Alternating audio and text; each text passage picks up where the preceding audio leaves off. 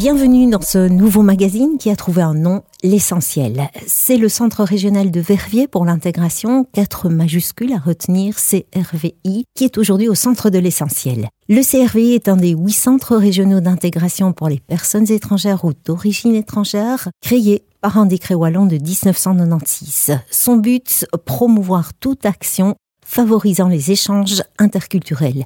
Et pour ce faire, le CRVI met en place des actions et des formations. Nous en parlons avec Farid Nagui, son directeur. Bonjour Farid. Bonjour Brigitte. On commence par le début. Hein. Expliquez-nous les missions du CRVI. Que faites-vous au jour le jour? Le CRVI, c'est un peu comme les sept autres centres régionaux d'intégration, vous l'avez dit. Il y en a huit en Wallonie dans les villes où les personnes issues de l'immigration sont bien représentées, c'est-à-dire où il y a un taux important de personnes étrangères. Et donc nos, missions, elles sont régulées par un décret wallon qui date de 96, mais en gros, euh, pour ne pas rentrer dans de la technicité, nous devons organiser le parcours d'intégration. Ça, c'est une des premières missions, le parcours d'intégration, qui est effectivement euh, le fait que des personnes qui arrivent sur le territoire doivent suivre des cours de français et de citoyenneté et essayer de chercher un emploi. Nous mettons en place aussi des formations pour tout acteur euh, qui est dans le champ d'intégration. Donc, on met des formations à disposition des professionnels du secteur de l'insertion sociale, professionnels des écoles. Et effectivement, nous intervenons sur l'espace public à travers des animations, des sensibilisations et des recommandations à destination des politiques. On va y revenir, mais on va peut-être d'abord faire une carte d'identité de Verviers. Pourquoi un centre régional pour l'intégration à Verviers? Verviers a un profil un peu particulier. Bah, en tout cas, celui de Verviers a été créé en 98, hein, deux ans après la création euh, des premiers centres euh, à Liège notamment et à Charleroi. Euh, pourquoi Verviers? Il ne faut pas, je veux dire, penser qu'on est dans l'envahissement. J'ai déjà entendu parler de, ce, concept effectivement d'envahissement. J'ai déjà vu aussi des panneaux avec Verviers, Marrakech sur Vesdre. Donc il faut vraiment encore tordre le cou à ces, à ces, préjugés. Verviers est une ville où il y a 12% euh, de personnes de nationalité étrangère, ce qui est un petit peu au-dessus de la moyenne régionale, mais à 0,5 points au-dessus. Par contre, la différence, effectivement, réside dans le fait qu'à Verviers, les personnes étrangères sont euh, extra-européennes principalement. Donc 65% des personnes étrangères sont extra-européennes. Ce qui fait qu'effectivement, nous avons sur le territoire, pas uniquement à Verviers, mais principalement des personnes issues d'Irak, de Syrie, euh, de Somalie, et, maintenant, de plus en plus, parce que ça c'est la nouveauté, et malheureusement avec le le conflit en Ukraine, beaucoup d'Ukrainiens qui arrivent euh, dans, dans, notre ville et dans l'arrondissement. Qu'est-ce qui explique qu'il y ait euh, un pourcentage majoritaire de personnes extra-européennes qui viennent à Verviers? C'est un regroupement? Je pense que c'est historique et si on fait un peu d'histoire des migrations, Verviers est un carrefour euh, géographique. On est à 30 minutes de l'Allemagne, 30 minutes des Pays-Bas, 2 heures de la France.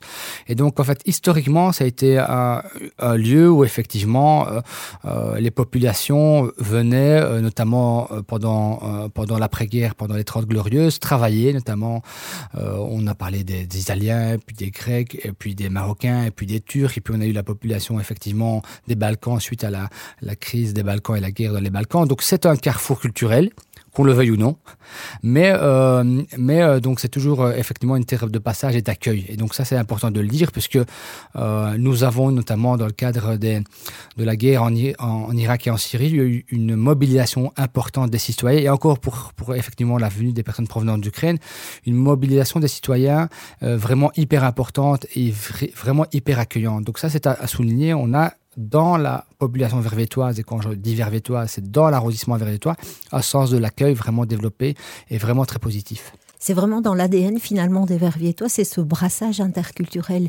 Quelle est la population oh, qui est majoritaire? Il suffit d'aller effectivement regarder au niveau statistique sur le site de la ville de Verviers. On est d'abord sur euh, des questions d'Européens. Donc je disais tout à l'heure, effectivement, il y a plus d'extra-Européens, mais je crois que la nationalité la plus présente à Verviers, ce sont les Italiens. Et alors suivent les Marocains et les Turcs, naturellement, puisque c'est euh, une immigration qui date des années 60, notamment avec les accords de coopération entre le Maroc, la Turquie et la Belgique. Ensuite, nous avons les nouvelles migrations. Donc il y a eu effectivement les migrations des Balkans, donc avec notamment euh, les Croates et les Serbes. Ensuite, euh, les, personnes provenant de l'ex-URSS. On a euh, une population de Tchétchénie qui est présente sur le territoire. Et puis maintenant, effectivement, suite aux guerres multiples et euh, aux parcours migratoires multiples, suite aux, guerres qui a lieu notamment en Syrie, en Irak et maintenant en Ukraine, nous avons des populations de, ces pays. Donc en gros, effectivement, nous avons des gens qui viennent principalement du Moyen-Orient et d'Afrique subsaharienne en, en, en, en principal. Vous avez parlé du parcours d'intégration. Le parcours d'intégration, ça s'adresse à qui? C'est un dispositif qui a été euh, voté en 2014 au départ parce qu'on l'appelait le parcours d'accueil. Donc l'idée initiale politiquement, c'était de dire qu'il fallait une prise en charge rapide des personnes qui arrivent sur le territoire. Donc il y a une définition plutôt juridique qui est celle de dire qu'il faut avoir un titre de séjour légal de minimum trois mois, de maximum trois ans. Donc ça c'est assez technique, mais ça veut dire qu'en fait toute personne qui est reconnue comme personne réfugiée ou qui vient via un recommandement familial qui a un titre de séjour rentre dans cette définition. À partir de ce moment-là, les personnes qui arrivent et qui ont le titre de séjour octroyé la commune de résidence doivent ensuite passer dans le centre régional de leur territoire. Donc, en l'occurrence, au Cerville pour ce qui nous concerne. Et donc là, nous, on les reçoit, on les accueille, on les informe de leurs obligations. Et ensuite, on, les met en, on met en place effectivement ce parcours qui est en plusieurs phases. D'abord, une phase d'accueil. Donc, on travaille avec les personnes sur la scolarité des enfants, sur le logement, sur effectivement euh, la santé. Euh, et ensuite, on travaille sur l'apprentissage de la langue. Ils doivent suivre 400 heures de français. 60 heures de citoyenneté, donc c'est la compréhension des codes culturels, c'est la compréhension effectivement de la société dans laquelle ils vivent, en Belgique. Et ensuite, on a des modules d'orientation d'insertion socio-professionnelle. Alors, je tiens à dire tout de suite que tout ce parcours, le CRV ne le fait pas seul. Hein. Donc, il est toujours en, en, collaboration avec des partenaires, le Forum, euh, les CPS, les, les initiatives locales d'intégration qui sont des associations qui travaillent dans le secteur de l'intégration. Donc voilà, tout ce beau monde met en place effectivement le dispositif pour améliorer l'inclusion et l'intégration des personnes sur le territoire. Vos missions, c'est leur donner des clés à la fois pour comprendre le fonctionnement de la société belge, pour, euh, pour y prendre leur place et pour y travailler aussi, pour être des acteurs de cette société. On n'a pas besoin de leur dire pour qu'ils qu le souhaitent. Hein. Moi, j'ai eu beaucoup de témoignages, euh, et pas que moi, parce que c'est mes collègues d'abord qui sont en première ligne et qui rencontrent les gens, mais j'ai eu beaucoup de témoignages dans le sens où les gens remercient la Belgique de les accueillir.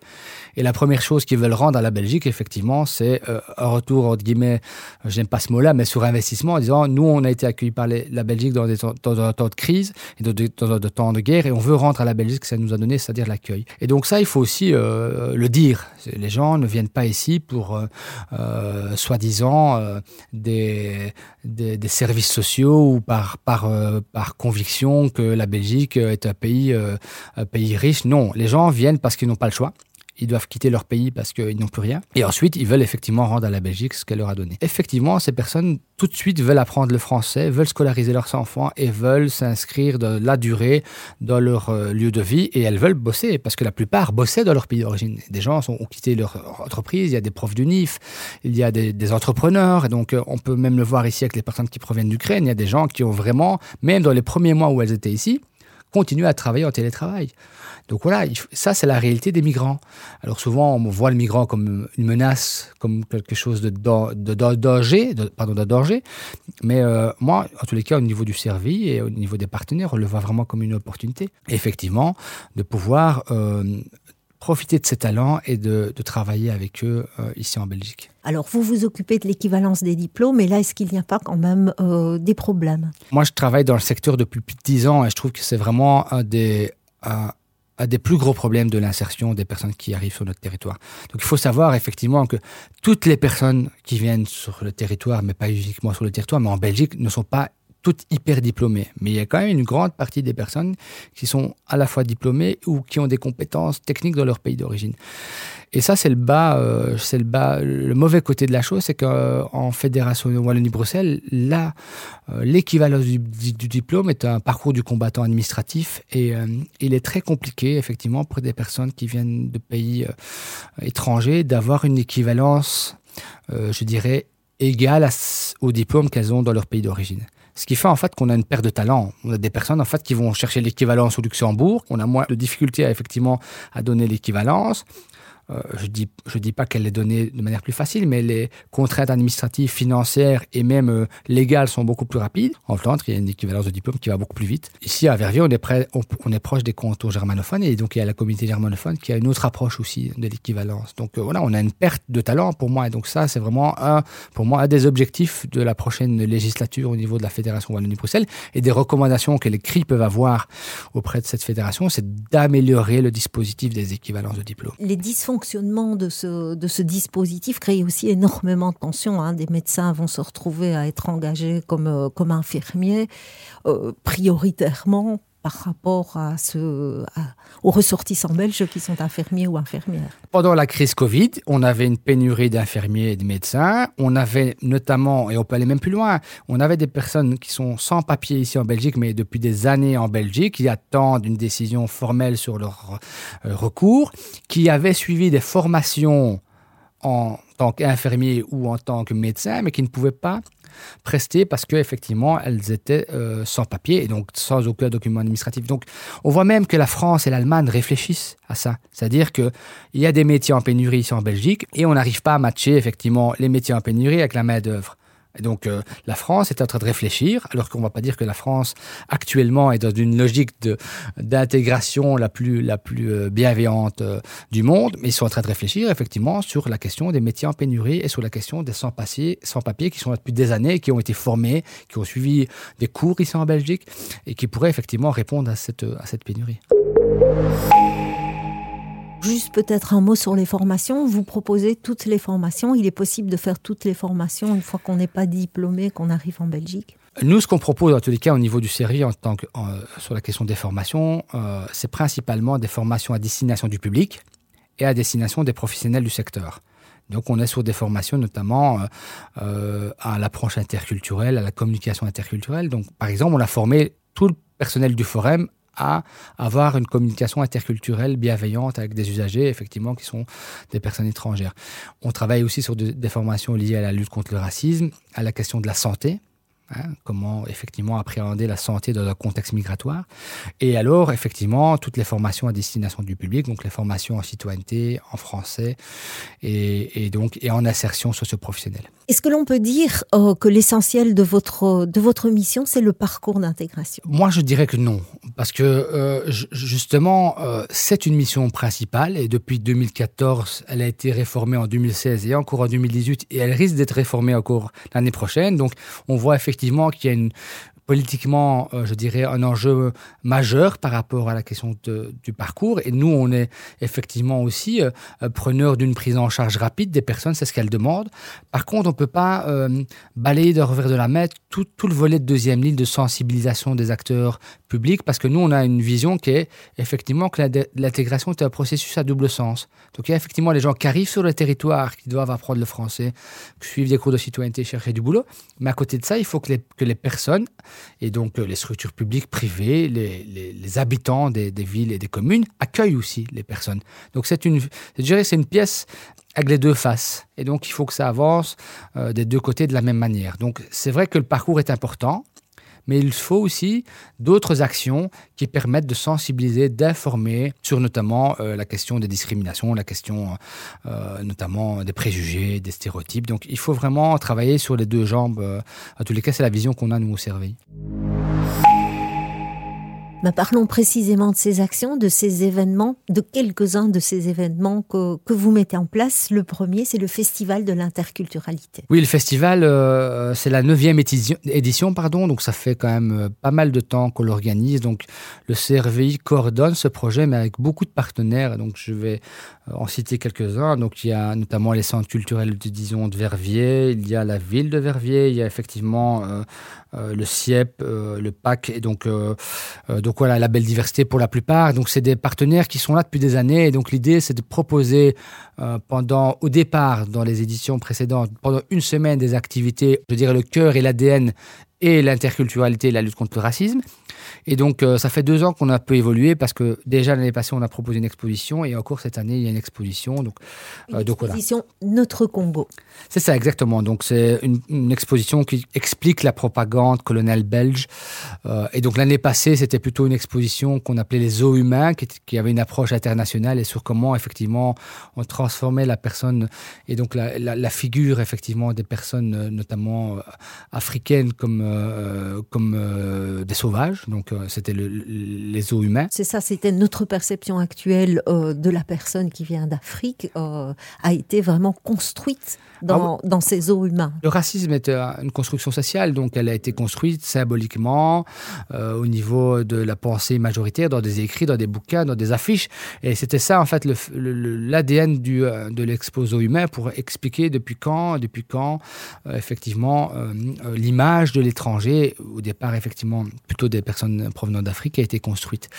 Et donc, euh, et donc ici, on est plus sur un, on se focalise plus sur l'histoire belge en fait, euh, et donc euh, comment effectivement cette image a été construite dans la colonisation du Congo. Et, donc c'est ça qui va être mis en perspective du 3 au 25 mars, donc au centre d'art Léon Sten à Verviers, donc c'est rue AV19.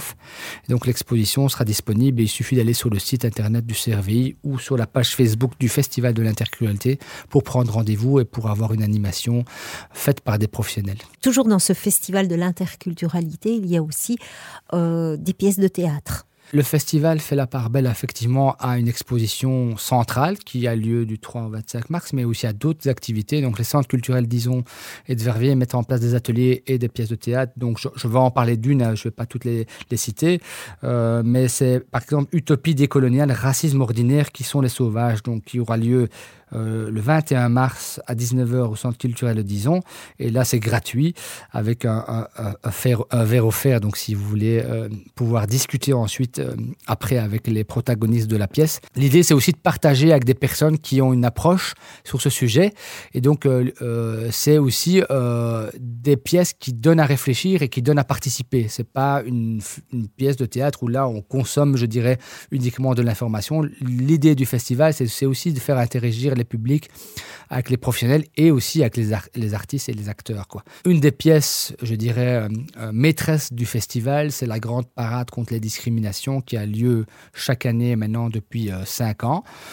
Et donc la première année, nous avons fait venir euh, Tumi Jaija, qui est en fait le marcheur donc pour ceux qui ne savent pas, il y a eu un film qui traité de cette euh, thématique qui s'appelle La Marche, un film notamment avec Jamel Debbouze réalisé par Nabil Benadir, qui est un réalisateur belge, qui a euh, fait état de l'histoire en fait de jeunes marcheurs lyonnais dont un avait pris une balle par la police à l'époque en 81 et qui a marché jusque Paris pour des revendications de lutte contre le racisme et pour l'égalité.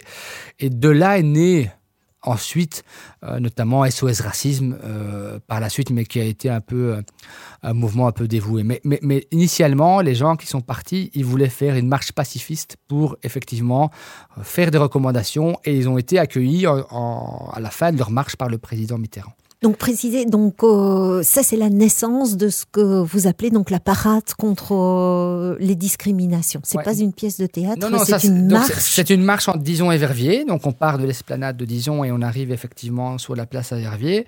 Et l'objectif de cette marche c'est vraiment de dire non aux discriminations et à toute forme de discrimination. Donc euh, on est là dans le cadre effectivement du refus euh, de toute forme de discrimination, qu'elle soit raciale, sociale ou, même sexiste. Et l'idée, c'est effectivement de partager ça avec l'ensemble du tissu associatif, l'ensemble des personnes qui œuvrent au jour le jour à la lutte contre le racisme. Et donc, c'est une marche citoyenne avant tout. Avant qu'elle soit associative, c'est aussi une marche citoyenne. Et donc voilà, donc l'idée c'est de marcher tous dans la même direction contre le racisme et pour l'égalité. Et chaque année, il y a entre 400 et 500 personnes qui effectivement participent à cette marche. Alors chaque année, on a la chance parce qu'il fait bon. Et donc chaque année, effectivement, il y a un, petit verre et une soupe qui sont proposés aux marcheurs. Donc, mais l'idée, c'est vraiment ça, c'est dans la convivialité, dans la bonne humeur, dans, dans, dans les slogans positifs, dans, dans le fait effectivement d'avoir une marche intergénérationnelle parce qu'il y a des enfants, des jeunes, des moins jeunes qui participent à cette marche. Donc c'est vraiment l'objectif effectivement d'aller vers le même, même chemin qui euh, est celui d'une société inclusive et tolérante.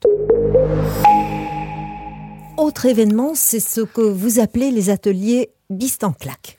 Donc Bist en claque, ce sont vraiment des ateliers d'une dizaine, voire d'une douzaine de personnes qui sont à la fois des primo-arrivants qui viennent d'arriver sur l'arrondissement et des personnes lambda, des Vervétois, des Disonnais, des Malmédiens. Et donc l'idée, c'est de mettre ensemble des personnes qui ne se seraient jamais rencontrées par le biais du hasard, autour effectivement d'une thématique et d'échanger pendant euh, des ateliers. Alors ça peut, ça peut partir de la pâtisserie orientale à la création de stop motion, à la création de mosaïques, à l'initiation au taekwondo. Donc on est vraiment sur un spectre hyper large où on a un animateur qui est un professionnel. Ce pas des gens du service qui mettent en place les animations, c'est plutôt des professionnels.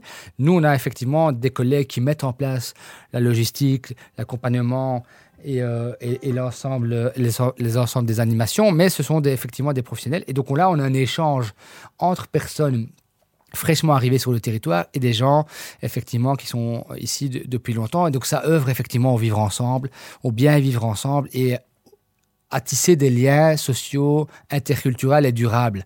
Donc c'est ça qui est important dans ce projet. Et donc voilà, il y a des ateliers en janvier, en février, en avril, en juin. Enfin voilà, euh, toute l'information concernant ces ateliers sont effectivement présents sur le compte Instagram du CRV et sur le compte Facebook. Et euh, on vous invite à les rejoindre puisque effectivement, euh, ce projet marche du tonnerre. Autre événement que vous avez envie de mettre en avant, donc, c'est cette concertation entre partenaires associatifs et publics autour de la problématique des jeunes primo-arrivants, des NEMA. Il est important de rappeler le contexte verviétois, puisque euh, quand les personnes sont, sont arrivées de Syrie et d'Irak en 2015, on a ouvert deux centres d'accueil, voire trois, à Spa, à Jalais et à Teux. Donc, comme je le disais tout à l'heure, l'accueil a été vraiment euh, très bien organisé et très positif de la part de la population. Euh, mais depuis, effectivement, il y a des euh, phénomènes géopolitiques qui amènent notamment euh, des phénomènes migratoires de plus amples proportions. On parle des gens qui viennent d'Ukraine, mais on parle aussi de la crise afghane et la prise du pouvoir des talibans. Et donc, on a eu effectivement la question de la migration. on peut mettre tous les, les murs qu'on veut, on peut mettre toutes les barrières qu'on veut. Quand les gens dans les pays veulent partir parce qu'il y a des événements soit climatiques, soit de guerre, soit socio-économiques qui se mettent en place, ben les gens partent. Et donc, on peut le voir, la Méditerranée est un des plus grands cimetières euh, à ciel ouvert. On en parle rarement, ça, la, je pense, à la TV, mais et donc, il est important de dire que euh, la migration est un phénomène naturel. Les gens migrent 98% dans leur pays ou dans les pays proches. Et ceux qui arrivent dans nos contrées, ce sont les gens qui ont le plus, normalement le plus de moyens parce que c'est les gens qui, effectivement, euh, peuvent, effectivement, euh, mettre. Voilà. Ben, voilà, en tous les cas, la migration actuelle nécessite effectivement d'avoir des relations et donc d'avoir des moyens on appelle communément les MENA, donc les mineurs étrangers non accompagnés, sont aussi des personnes qui migrent. Et donc on a, on a des centres d'accueil spécifiques maintenant pour les MENA euh, sur Verviers. Il y en a qui va ouvrir ici rue du Palais. Il y en a un rue Hollen qui est un centre d'accueil Croix-Rouge, mais dont la population, je pense qu'il y a 36 MENA dans le centre d'accueil. Ce qui fait en fait que le contexte vervétois, quand je dis vervétois, on reparle de l'arrondissement ici, a changé. Et donc, il faut qu'on mette en place effectivement des mécanismes de la concertation entre acteurs pour aider ces, jeunes à euh, notamment euh, mieux vivre leur scolarité, avoir des activités socio-éducatives, avoir des accompagnements au niveau de leur autonomie, de recherche de logement, et donc, etc., etc. Et donc, on a mis en place avec l'instance bassin et l'ESBEL People Play sur Malmedy parce qu'à Malmedy aussi, il y a une grande euh, population de MENA, euh, on a mis en place une, task force. Euh, et, donc, et donc, dans cette task force est traité les besoins et les attentes des MENA. Donc, on a notamment invité les écoles qui proposent des classes d'ASPA, donc Sainte-Claire, le CFA. Donc, on a aussi reçu les maisons des jeunes, puisqu'il y a beaucoup de MENA qui vont dans les maisons des jeunes, notamment pour les écoles de devoirs. Et donc, voilà, il y a une réalité euh, complexe qu'il faut mettre, euh, je dirais, euh, au regard des professionnels pour répondre de manière précise et de manière efficace aux demandes des jeunes. Parce que voilà, les jeunes, par exemple, ils sont dans des classes d'ASPA ils ont un niveau de français qui ne leur permet pas de suivre des cours dans des classes, je dirais, classiques. Donc, ils passent en classe d'ASPA, mais les classes d'ASPA, c'est 18 mois. Donc, en 18 mois, on n'apprend pas, le français quand on vient, par exemple, d'Afghanistan. Et donc, après, ils ont des difficultés en français. Et donc, l'idée, c'est de mettre des mécanismes en place pour les aider. Pareil pour les temps hors temps scolaire. Donc euh, là, il n'y a pas d'activité ou très peu d'activités prévues euh, pour les jeunes. Et donc voilà, tout ça, euh, on a mis en place cette task force. Et donc dans les mois et dans les semaines qui viennent, puisque le 13 mars, on a une réunion avec l'ensemble des parties prenantes, nous souhaitons mettre en place des dispositifs spécifiques pour ce genre de public. Donc ces jeunes mineurs, si on devait faire leur portrait, leur carte d'identité, environ dans quel âge ont-ils, de quel pays viennent-ils majoritairement? On ne veut pas uniquement travailler avec les MENA, parce que les MENA, c'est une définition juridique, c'est comme primo-arrivant, et donc ça se limite euh, à 18 ans, un peu plus. Et donc on veut vraiment élargir, parce qu'on veut être sur les MENA et les jeunes primo-arrivants. Donc ça peut aller jusqu'à 28 ans, en fait. On est sur une logique 16-28. Et donc, euh, et donc dans cette population-là, euh, les jeunes qui viennent notamment, et qui sont en définition MENA, sont principalement des Afghans et des Érythréens. Mais il y a un peu de tout, hein. mais je dirais la majorité des personnes, ce sont des Afghans. Et donc, voilà, se pose la question de la langue, hein, notamment, puisque je le disais tout à l'heure, Verviers est composé principalement de personnes extra-européennes. Donc voilà, il y a la question de la langue, l'action effectivement de, de l'éloignement par rapport à la langue française, et donc le, temps pour l'apprentissage.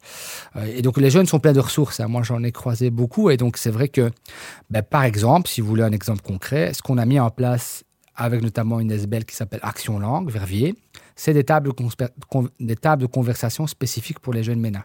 Donc toutes les semaines, ils viennent au service avoir des discussions entre eux sur des sujets de société, sur leur scolarité, pour effectivement développer euh, leur niveau oral en français.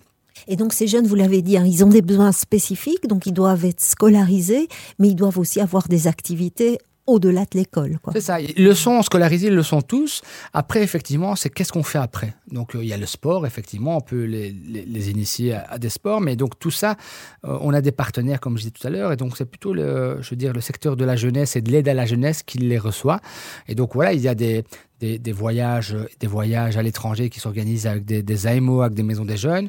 Mais là aussi, il y a la barrière de la langue, la barrière culturelle euh, qui doit euh, être travaillée dans un sens comme dans un autre. Hein. Et puisqu'on a eu des témoignages notamment d'animateurs qui disaient c'est pas le même rapport euh, qu'avec d'autres migrations. Donc chaque fois, effectivement, notre but aussi au service, c'est ça, hein. c'est l'espèce de décentration et donc de, la communication interculturelle. Une culture n'est pas l'autre, donc il faut vraiment se, je dirais, se décentrer et avoir un travail pour pouvoir faciliter l'intégration des personnes, et, principalement des jeunes, parce qu'on sait que c'est eux, après, qui seront euh, demandeurs et qui seront sur le marché de l'emploi. Il faut savoir qu'un primo-arrivant, l'âge moyen d'un primo-arrivant, c'est 25-35 ans. Donc, euh, si on a une logique un peu comme les Allemands l'ont eu dans la crise syrienne, effectivement, d'accueillir de manière bienveillante les personnes, mais aussi avec une réflexion sur la vieillesse, la pardon, le, vieillissement de la population, on doit être aussi, aussi pragmatique en Belgique, à savoir effectivement de travailler sur la question de la jeunesse euh, de ces jeunes et de ces, et de ces primo-arrivants qui arrivent en Belgique pour les mettre sur le marché de l'emploi. C'est un fameux défi. Oui, c'est un défi parce qu'en fait, ben, culturellement, euh, moi, je, je, trouve en fait que euh, culturellement, en, Belgique francophone, on, on, est plus sur des questions de principe euh, on est sur des questions de principe et sur effectivement l'étranger qui arrive sur, le territoire, on le voit mal, on l'a même mal vécu lorsqu'on a ouvert des centres d'accueil à un moment donné pour les personnes qui venaient de Syrie. On avait des populations qui étaient assez euh, réfractaires à l'idée d'accueillir effectivement des populations étrangères sur le territoire. Mais on a vu après que quand les personnes se sont installées, en fait, les personnes se, se, les personnes se voient, les personnes, je dirais, discutent. Et en fait, une fois que les personnes sont face à face, on a vu euh, des, changements de situation importants. Je prends, l'exemple de la France, quand le camp de Calais a été, euh, a été euh, supprimé, en tous les cas, on a créé des centres d'intégration un peu partout dans le territoire en France. Et dans les villes où le Front National, justement, faisait sa campagne sur ces questions-là, quand les gens sont arrivés et qu'ils ont partagé des expériences avec les populations accueillantes, le niveau du taux du Front National a diminué. Donc c'est vraiment la rencontre en fait qui est hyper importante parce qu'en fait on a tous des préjugés, tous des, a priori, tous des, stéréotypes et c'est ça le, le, rôle du service de ses partenaires, c'est d'amener à diminuer ces stéréotypes et ces préjugés et, de montrer en fait que l'immigration c'est pas euh, pas un envahisseur qui va venir euh, chercher le travail de, de la personne qui est ici. Non, c'est quelqu'un qui vient parce qu'elle a dû partir de chez elle. Elle n'avait pas, pas envie. Vous, vous demandez aux Syriens s'ils avaient envie, envie de quitter la Syrie, ils vous disent non. Si vous demandez aux Ukrainiens s'ils avaient envie de quitter l'Ukraine, ils vous diront non. Mais ils ont été forcés de quitter leur territoire, leur pays, leur famille. Et ils sont ici, effectivement, pour euh, reconstruire une nouvelle vie et pour vivre avec les personnes, effectivement, euh, ici en Belgique, de manière euh, bienveillante et fraternelle. Donc l'objectif du CRVI, c'est finalement de faire société ensemble. Oui, c'est vraiment ça. Si on peut faire un résumé, c'est euh, assumer une société plurielle. Et euh, j'aime bien cette citation d'un ancien directeur d'un centre à Bruxelles qui disait qu'il faut unir sans confondre et distinguer sans séparer. Merci Farid. Merci à vous.